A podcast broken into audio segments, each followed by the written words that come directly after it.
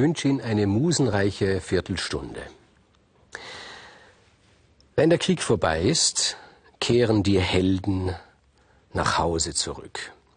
Wenn dieser Krieg besonders heftig oder besonders lang war, dann bietet diese Heimkehr unter Umständen doch einige Schwierigkeiten. Und wo Schwierigkeiten sind, dort werden Geschichten erzählt. So einfach ist das. Die berühmteste Heimkehrergeschichte der Antike ist natürlich ganz klar, das ist die Geschichte des Odysseus. Aber es gibt auch andere Geschichten. Fast ebenso berühmt wie die Heimkehrergeschichte des Odysseus ist diese schreckliche Geschichte des Agamemnon. Sie erinnern sich daran, ich habe das bereits erzählt. Agamemnon kam nach Hause, wurde empfangen von seiner Frau Clytemnestra und deren Liebhaber Aegistos. Und Clytemnestra hat den Agamemnon nicht in ihr Bett geführt, sondern ins Bad. Und dort im Bad hat sie ihren Mann erschlagen, unter dem Gelächter ihres Liebhabers Aegistos. Es gibt noch andere Geschichten. Es ist eine ganze Mythensammlung hat es gegeben. Die Nostoi sind genannt worden, die Heimkehrergeschichten. Und alle haben ein ähnliches Muster. Also was ist zum Beispiel aus Diomedes geworden, dem König von Argos? Oder was ist aus Idomeneus geworden, dem König von Kreta? Ich will diese beiden Geschichten stellvertretend für viele anderen erzählen. Also Idomeneus, das war dieser Held aus Kreta, schon etwas älter, ein sehr kluger Mann, sehr berechnend. Er kehrt nach Hause zurück. Unterwegs gerät er in einen furchtbaren Sturm. Er fleht zu Poseidon, ihn doch überleben zu lassen. Er möchte nicht einen so furchtbaren Krieg hinter sich und dann plötzlich auf hoher See ertrinkt er jämmerlich. Und er bietet dem Poseidon ein Geschäft an. Er sagt, das erste Lebewesen, das ich zu Hause auf meiner Insel Kreta treffen werde, dieses erste Lebewesen werde ich dir opfern. Denkt sich, das wird vielleicht ein Reh sein. Er kommt nach Kreta, aber das erste Lebewesen, das ihm dort begegnet, ist sein eigener Sohn. Dieser Sohn, jeden Tag begibt er sich an den Strand, wartet auf den Vater, und zwar aus einem bestimmten Grund. Er will seinen Vater warnen, nämlich vor seiner eigenen Mutter. Die Frau des Idomeneus, Meda, hat sich nämlich einen Liebhaber genommen und sie wartet, sie dürstet nur darauf, dass ihr Mann kommt. Vielleicht hat sie noch ein paar Rechnungen mit ihm offen. Und sie will ihren Mann töten, ganz ähnlich wie das Clytemnestra zusammen mit dem Aegisthus gemacht hat. Und ihr Sohn geht jeden Tag an den Strand, weil er den Vater warnen will. Aber der Vater, der hat versprochen, das erste Lebewesen zu töten. Das hat er dem Poseidon versprochen. Und da haben die Kriegsmänner etwas den Zivilisten voraus. Solche Versprechen halten sie. Ganz egal, ob Sohn oder nicht, er hat es dem Poseidon versprochen. Und Idomeneus tötet seinen Sohn, opfert ihn dem Poseidon. Nun ist niemand mehr da, der ihn warnt. Und nur ganz, ganz knapp entgeht er demselben Schicksal seines Heerführers Agamemnon. Er muss fliehen bei Nacht, verkleidet als König von Kreta, muss er von Kreta fliehen. Das ist die Geschichte des Idomeneus. Die Geschichte des Diomedes. Diomedes war der König von Argos, ein junger, arroganter, aufbrausender Mann. Sehr, sehr stolz, hat auch allen Grund dazu, stolz zu sein. Der einzige der Helden, der konnte die Götter auf dem Schlachtfeld sehen in Troja. Er kehrt nach Hause zurück, zuerst geht er in die Stadt, lässt sich von der Bevölkerung empfangen, Jubel. Nicht alle haben gejubelt, viele sind neugierig, wollen mal schauen, was da los ist, sagen sie sich. Die wissen ja einiges. Und dann kommt er zum Schloss, gefolgt von der Bevölkerung, gefolgt von seinen Kollegen, steht stolz da, die große Treppe hinauf zu seinem Palast, wundert sich zunächst, dass seine Frau ihn nicht begrüßt, wendet sich nochmal der Bevölkerung zu, winkt und dann will er die Stiege hinaufgehen. Macht die ersten drei Schritte, rutscht aus und fällt wie ein dummer Bub aufs Gesicht. Die Stiege wurde nämlich eingeschmiert mit Schmierseife. Das hat seine Frau getan. Hinter sich hört der Held von Troja, Diomedes, Gelächter.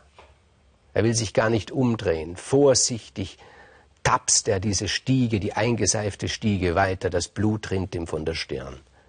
Er betritt das Haus, niemand ist da. Er hat Hunger. Er geht in die Küche, da steht ein Topf auf dem Herd. Er hebt den Topf. In dem Topf sitzt eine Katze und diese Katze, die pustet ihm Ruß in die Augen. Er sieht nichts mehr. Rennt durch den Palast, schreit, da fällt er über einen Honigtopf. Der Honig bleibt an ihm kleben. Er findet den Weg hinaus. Draußen stehen Bienenkörbe. Die Bienen stechen ihn und um sich herum. Er sieht nichts, reibt sich noch den Ruß aus den Augen. Hört er das Gelächter. Das Gelächter der Bevölkerung und schon die ersten Stimmen, die rufen, du willst ein Held sein, schau, dass du wegkommst. Und er muss Argos verlassen. Ohne Gefolgschaft. Schändlich. Diomedes, der Sohn des Tydeus, dieser Tydeus, der es gewohnt war, seinen Feinden das Hirn aus dem Schädel zu essen, der engste Freund des Odysseus, auch er betrogen von seiner Frau, sie hat sich einen Liebhaber genommen. Warum das alles? Was, was ist der Grund, dass die Frauen, natürlich gibt es einen Grund, warum sich die Frauen Liebhaber genommen haben, was sollen sie denn sonst tun, zehn Jahre, aber der Mythos erzählt es ein bisschen anders. Da gab es nämlich schon eine Geschichte, da gab es einen Grund, warum das so war. Wir kommen wieder auf Odysseus. Ich habe bereits erzählt, der Odysseus, der wollte nicht in den Krieg. Er hat sich verrückt gestellt, hat den Verrückten gemimt, hat da Ochs und Esel vor, vor den Karren gespannt und hat Salz in den Strand gesät.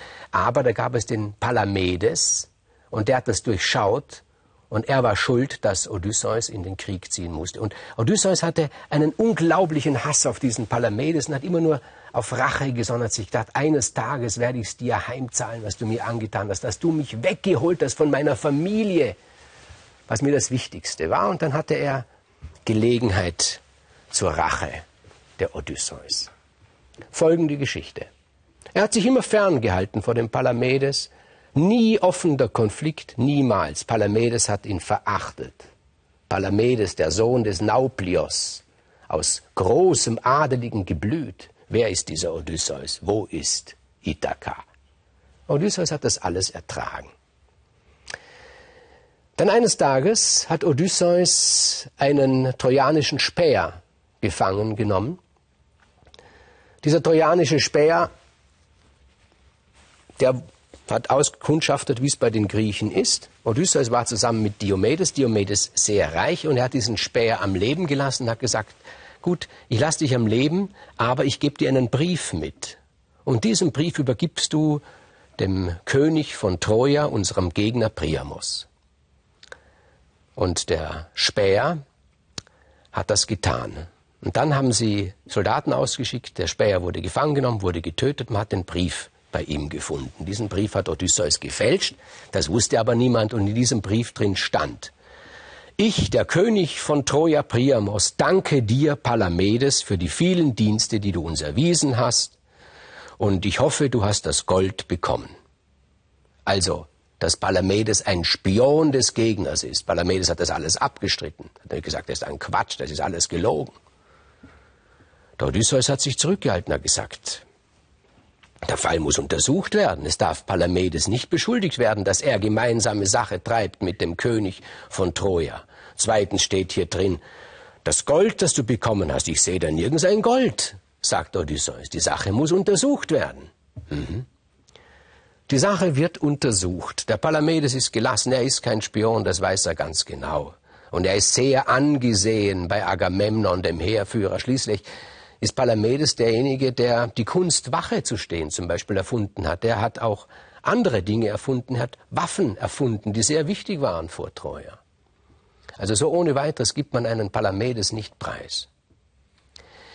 Wie gesagt, Odysseus befreundet eng mit Diomedes, dem reichen König von Argos. Er hat den Diomedes gebeten, ihm doch einen Sack Gold zu borgen. Hat Diomedes gern getan. Diomedes, der bewundert den Odysseus.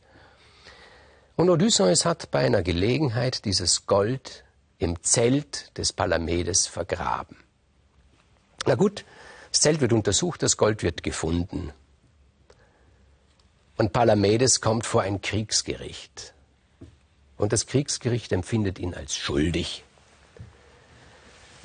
Und Palamedes wird gesteinigt, mit Steinen erschlagen. Bis zum Schluss wusste er gar nicht genau, was ihm geschieht, aber er ahnte, das ist die Rache des Odysseus. Ich habe schon mal gesagt, meine alte Meinung, der Krieg macht den Menschen nicht besser, den Odysseus hat er bestimmt nicht besser gemacht. Nun ist der Palamedes tot und nun kam der Vater des Palamedes, nämlich Nauplios, kam in das Lager der Griechen und sagte, ja, was stellt ihr euch denn vor? Mein Sohn ist tot. Ihr habt ihn erschlagen. Ich will einen Prozess, dass alles wieder aufgerollt wird. Man lacht ihn aus. Er fordert Geld, Schadenswiedergutmachung. Sagt sie, was stellt ihr euch denn vor, was so ein Sohn, so ein Erfinder wie mein Palamedes einer war wert ist? Er wird ausgelacht, wird aus dem Heerlager getrieben. Und da hat sich der Nauplius eine besonders perfide Rache ausgedacht. Dieser Nauplius ist ein mieser Charakter, bekannt als einer der tüchtigsten Sklavenhändler der Antike. Vor allen Dingen hat er mit Frauen gehandelt, hat Frauen aus allen Ecken der damaligen Welt zusammengesucht, sie geraubt und hat sie verschachert. Er hat gewusst, die Stärke eines Mannes hat den Kern in der Frau, die er liebt oder der er sich zugehörig fühlt. Und er hat sich nun auf den Weg gemacht und hat all die Frauen der Helden besucht, die zu Hause gewartet haben auf ihre Männer. Zum Beispiel hat er besucht die Clytemnestra, die er Grund genug hatte, ihren Mann Agamemnon zu hassen. Und er hat es so gedeichselt, dass die Clytemnestra den Ägist kennengelernt hat hat die beiden verkuppelt. Dann hat er sich auf den Weg gemacht nach Kreta. Dort lebte Meda, die Gattin des Idomeneus. Auch sie hat er sehr, sehr geschickt verkuppelt mit einem Liebhaber, hat ihr Dinge versprochen, einen zweiten Liebhaber besorgt, sogar einen dritten, einen vierten sogar, weil sie war sehr anspruchsvoll, diese Meda. Dann hat er sich auf den Weg nach Argos gemacht, das ist ja nicht weit weg von Nauplius. Und dort hat er die Frau des Diomedes verkuppelt mit einem anderen Mann. Das war die Rache des Nauplius. Und deshalb sind viele dieser Heimkehrergeschichten so traurige Geschichten, dass die Helden eigentlich lächerlich werden. Ich mag diese Heimkehrergeschichten irgendwie, auch deswegen, weil sie zivile Geschichten sind. Auf der anderen Seite sind es Geschichten auch, die fast außerhalb des Mythos stehen, fast ins Märchenhafte hinübergehen. Man hat das Gefühl, als wären diese Geschichten erfunden worden von den Frauen. Meistens sind ja die Geschichten erzählt worden von den Männern. Die Frauen haben Märchen erzählt, die Männer haben Mythen erzählt. Und diese Geschichten, diese Heimkehrgeschichten haben oft was Märchenhaftes, besonders diese Geschichte von Diomedes. Mich erinnert sie an die Geschichte vom Herrn Korbes. Erinnern Sie sich, die die Brüder Grimm erzählt haben, der Herr Korbes, gegen den sich auch alle Elemente erhoben haben und die ihn schließlich vernichtet haben, die ihn schließlich lächerlich gemacht haben. Und das ist der wahre Tod des Helden, dass er lächerlich gemacht wird.